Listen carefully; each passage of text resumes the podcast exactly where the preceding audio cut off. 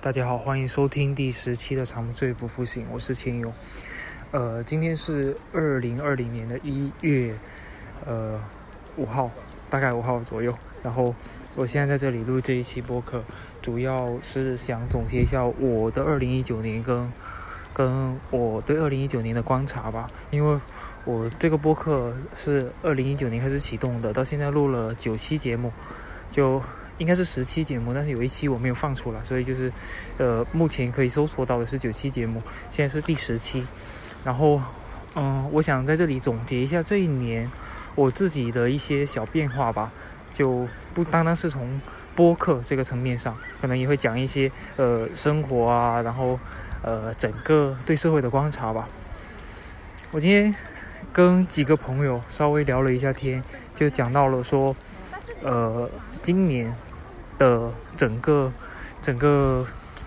主题词吧，然后他说到说他觉得今年是很丧的一年哦哦不是我是我是提到说我觉得二零一七年呃的恶毒良欢秀就是一个节目里面讲到说二零一七年是很丧的一年，那么他就说他觉得今年是更丧的一年。我说呃每一年都是一样的呀，二零一七年我们才有了丧文化这个东西。大家都在说二零一七年很丧，那么二零一八年难道不上吗？难道不会很不好吗？那二零一九年一样的，就又又有了一个词来描述一下大家的状态，就是太难了。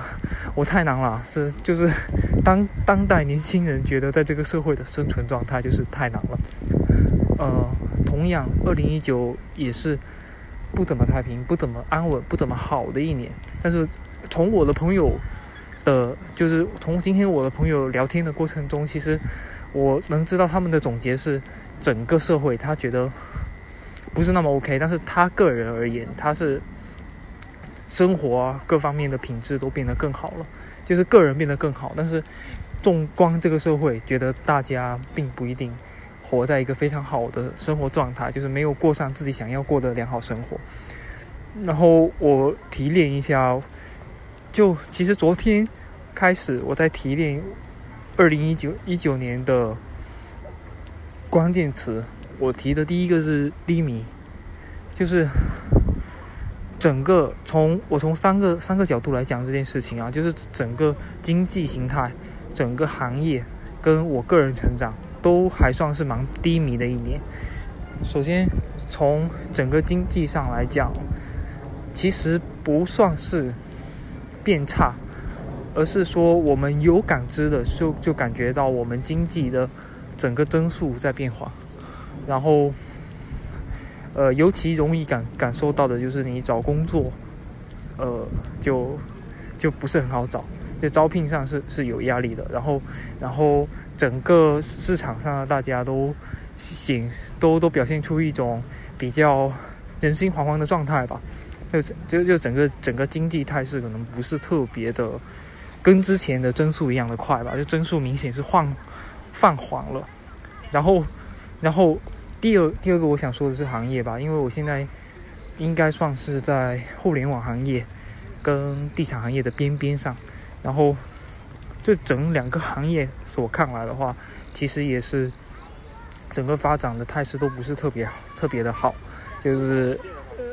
不管是从从地产行业开始，从所所说的黄金时代到了一个白银时代，或者是从互联网行业的整个整个互联网行业都在大规模的裁员，然后所有的所有的的的的的的的的的人口红利吧，都已经快慢慢被用尽了的这个情况来讲，其实。就增长还是有在增长，但是增长变得很慢。然后，我说很慢好像不太、不太、不太客观，就是就是整个整个增长的速度变慢了吧，没有之前那么迅猛发展了。然后相对应而言，说小小公司也生存的处境也更加的艰难了，都在挤破头的抢那么一点点小小的，呃，其实是红海里面的一点点小资源。然后。第三个就是我个人的成长吧，其实我个人成长其实也算是放缓了很多，因为我我个我自己个人而言，呃，很多情况下我是感觉非常的就自我感觉良好，就是如同我之前的播客所讲的，就是我自己包括运动也好，包括读书也好，包括呃录播客啊，跟输出自己的播客跟博客这些各各种层面，其实都在今年都有了一个非常稳定的的的的过程吧。然后就是这些东东西慢慢的变成我生活的常态。包括其实包括最重重要的我自己的一个变化，是我开始去管控信息流的输入跟输出。就是我想说，在给我自己输入的时候，输出一些比较优质的资源，就比方说读书也好。就我现在会有很多想读的书，而且可能是相关某一个主题，我就会读很多本书，然后一直稳步的前进。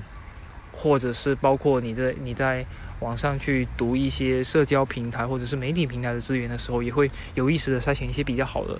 的资源，然后把这些信息流都做一个整合和梳理，然后最后可能达到一个说输出某某一个你自己的观点，或者它成为你自己的知识框架里面的一部分的这个过程。所以这这所有的事情都看起来是有条不紊的在在变得更好的，但是我个人认为说这个只是说我个人的一些。呃，生活慢慢慢的步入了一个常态，而我个人的成长的部分其实还算是比较少的，所以就是相对于其他人而言吧，相对于我认为的同行业的其他人所获得到的资源也好，所获得的能力也好，都比较慢。我我认为是是慢于其他人的。当然，我自己肯定是有成长的，只是这个成长的增速其实也是放缓的，所以。我想说第一点，这个低迷的情况就是从经济行业跟个人成长这方面，我都是都都是处于一个我觉得是增速放放缓的一个过程。同时，还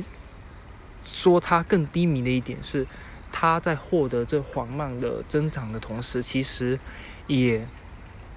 付出了一些代价。就比方说。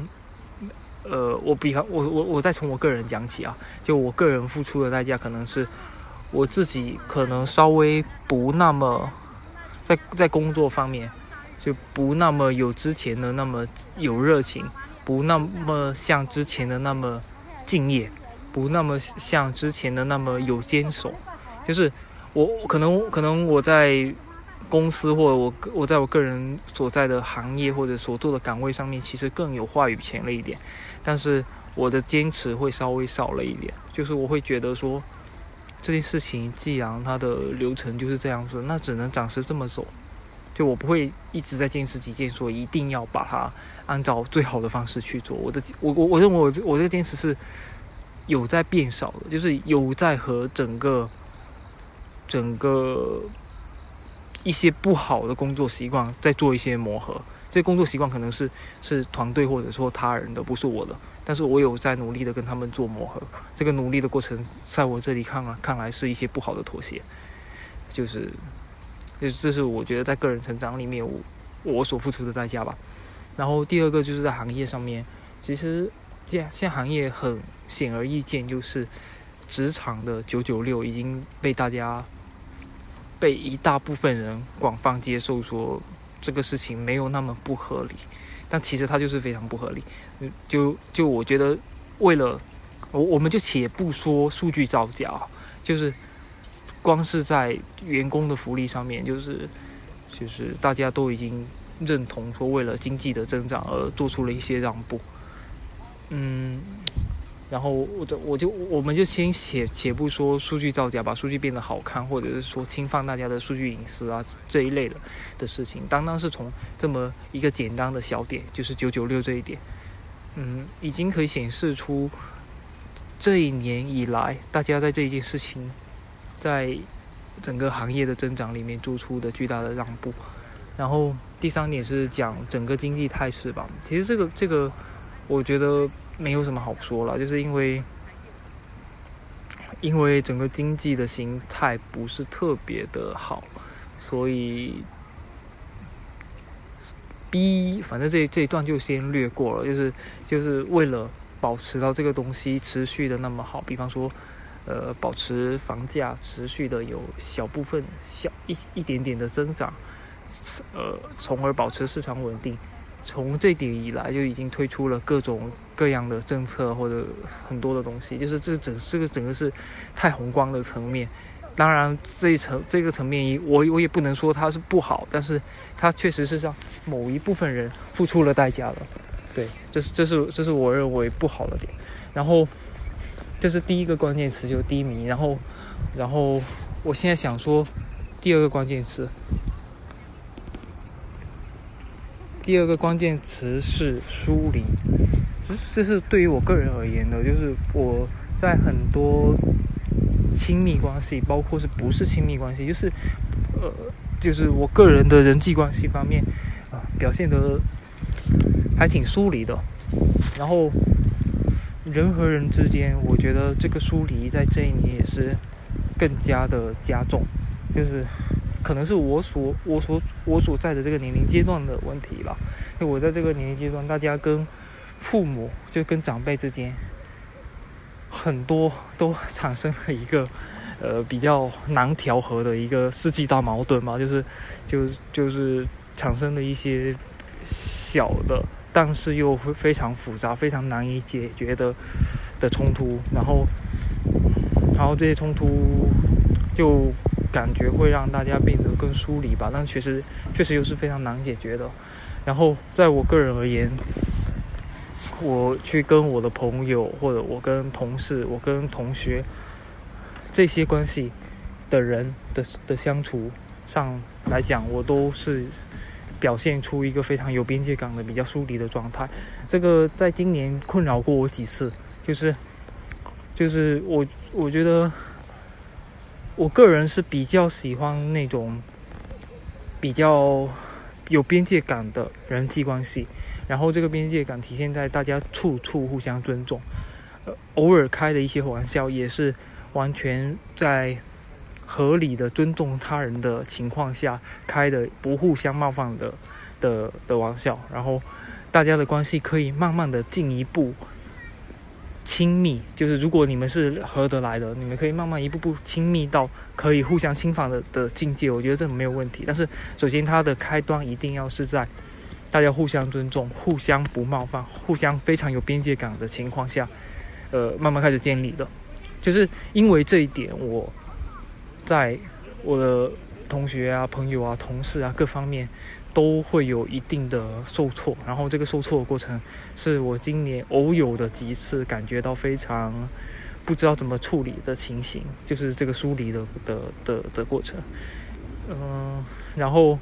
再说到我今天呃朋友聊到的关于朋友圈的事情，就是我好像好像有一阵子没有听过别人这样的反馈说。朋友圈的互相点赞跟互相评论，给自己造成了一种压力。然后我我现在回想起来，这一年我这种阵痛感其实已经降低了很多了。因为从去年的时候就有就有人问我说：“你为什么不给我点赞？我给你朋友圈评论，你为什么不回我？”就大概会有这样的问题。然后我都很详细的解解释，包括。有时候我是不不怎么回别人微信，我都会给给人解释说，呃，我就是有时候不知道怎么回，放着就忘记了。然后，呃，但是这个不代表什么，我觉得这个不重要。你当然也可以不回我，呃，我给你评论，我也没有期待说你一定要回复，我给你点赞，只是我单纯觉得说你发的东西还蛮有意思，蛮好的，或者说你自己确实是有成长的，我觉得我我很赞赏你。就我只是在表达这个过程，就是一个纯粹的表达，而不是说，而不是说需要你的反馈，或者说我们两个人呃达成了某种契约，说我们相互在社交媒体上支持或者怎么样。就我觉得不是这样子的关系的。然后你如果发了我不想回的东西，我当然可以不回，你也当然可以不回我。就是就是回不回你是我的事，你要不要发给我是我的事。当然，对一些重要的朋友，有时候我也会主动的向他们示好，跟他们强调说我是重视这一段关系的，而不是说我表现的在社交媒体上的这种淡漠跟疏离，就指的是就指的是我不在乎你。我我就我我就会跟他们强调说不是这样子的。然后在这件事情上，呃，去年可能我还是有稍微的阵痛的，就是说，就是说好烦啊，怎么去解释呢？甚至还有人直接在在地铁里，呃，对，我在地铁的时候还接到有人电话控诉我说，你为什么删掉我微信这样子？就我就就我听了也很尴尬哦，因为他是一个业务业务销售人员，然后我们的业务交易其实已经完成了，就其实我是觉得没有必要说接收到我他接收到我聊的东西，或者是我接收到他的广告，我就觉得是没有必要的，因为我们的关系相当于只是简单的交易关系，而且已经结束了，就没有必要专门还打电话给我，然后我在地铁上的时候还跟他争论这件事情，不是争论这件事情，我还是跟他解释这件事情，说，呃，我觉得也没关系啊，这样就过去了，我们的交易关系已经结束了，以后如果说还需要有，呃，其他的业务往来，或者说我们真的变成朋友怎么样，那就再加微信啊，或者再再再进一步联系，这个完全没有关系。当时我也觉得挺笨拙又挺尴尬的，但是，但是这一年这个阵痛感已经完全消失了，因为。我自己对朋友圈的关注也也比较少，然后，呃，我确实也比较少跟人家有这一方面的互动。这方面其实是疏离感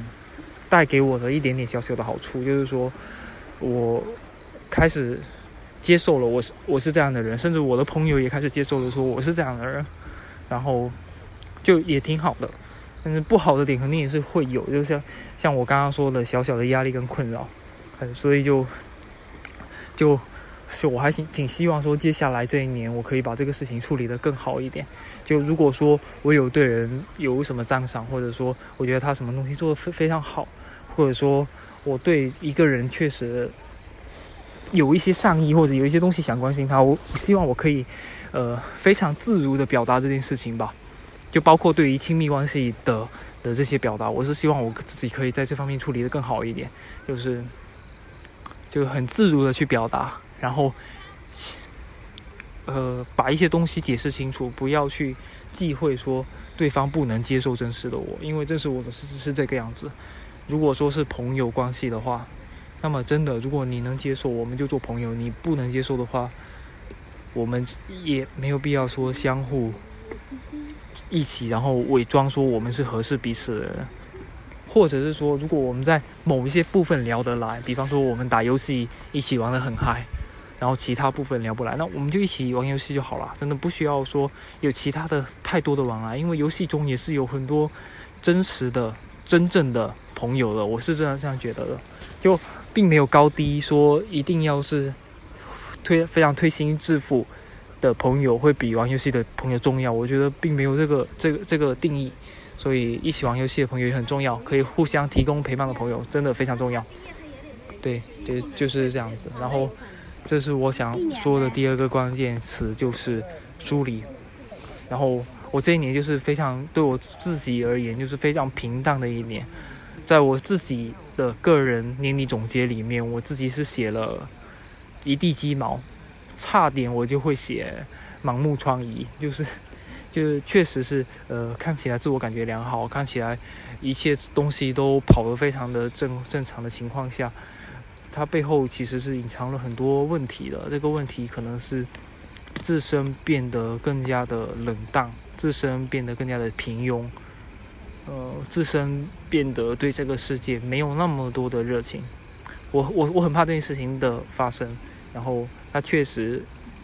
如果继继续这样下去，有可能会。呃，失望甚至是沉沦，所以呃，我还比较警惕这个事情发生吧。然后今年真的非常平淡吧。然后我希望二零二零年会过得稍微好一点吧。就是就是一切会现现在一切已经在，我觉得是已经在正轨上面了。我觉我觉得我我可以沿着这个轨道继续走下去。然后有一些地方可以做出一些变革。然后自己也定了很多。新年的目标啊，新年的计划，包括可是可以量化的两个小小的 flag，然后我希望这一年都一切都顺利吧。我现在是在某一条河的河边，可能可以稍微听到这个流水声，还有旁边的长鸣鸟叫，而不是长鸣鸟叫，就是虫虫的声音。然后二零一九年的一月一日，就是二零一九年的跨呃二零一八年到二零一九年的跨年，我是在这个河的河边跨过的。当时这个河边没有什么人，然后我也是听着这样子匆匆的流水声，自己独自录了我的播客。然后现在是二零二零年的一月几日，反正就是已经一年过去了。然后我现在也是在这里听着这个匆匆流水声。今年这个整一个河的河冲两边都有一个比较大的整修，然后这个整修现在已经结束了，这个。这个河冲都开放出来了，然后在这个，就我觉得河流真的是非常治愈人的东西吧。你就只要走在这个河流的边上，看着这个流水，就 就感觉一切可能好很多。然后，然后因为现在大概是晚上九点半，呃，周围的行人啊也都挺多的，大家开开心心的开始了自己新的一年。呃，希望你也是吧。嗯，希望这一年不要有。上啊，太难了的这些词汇的发生吧。希望这些这这一年大家就，哪怕是经济下行，哪怕是行业不景气，哪怕是个人成长不够，呃，也可以有一些额外的收获吧。就不一定要不不一定要成长嘛，你可以有一些额外的收获，就都挺好了。嗯，好，呃，祝大家二零二零年一切都好。嗯，这一期就录到这里了，拜拜。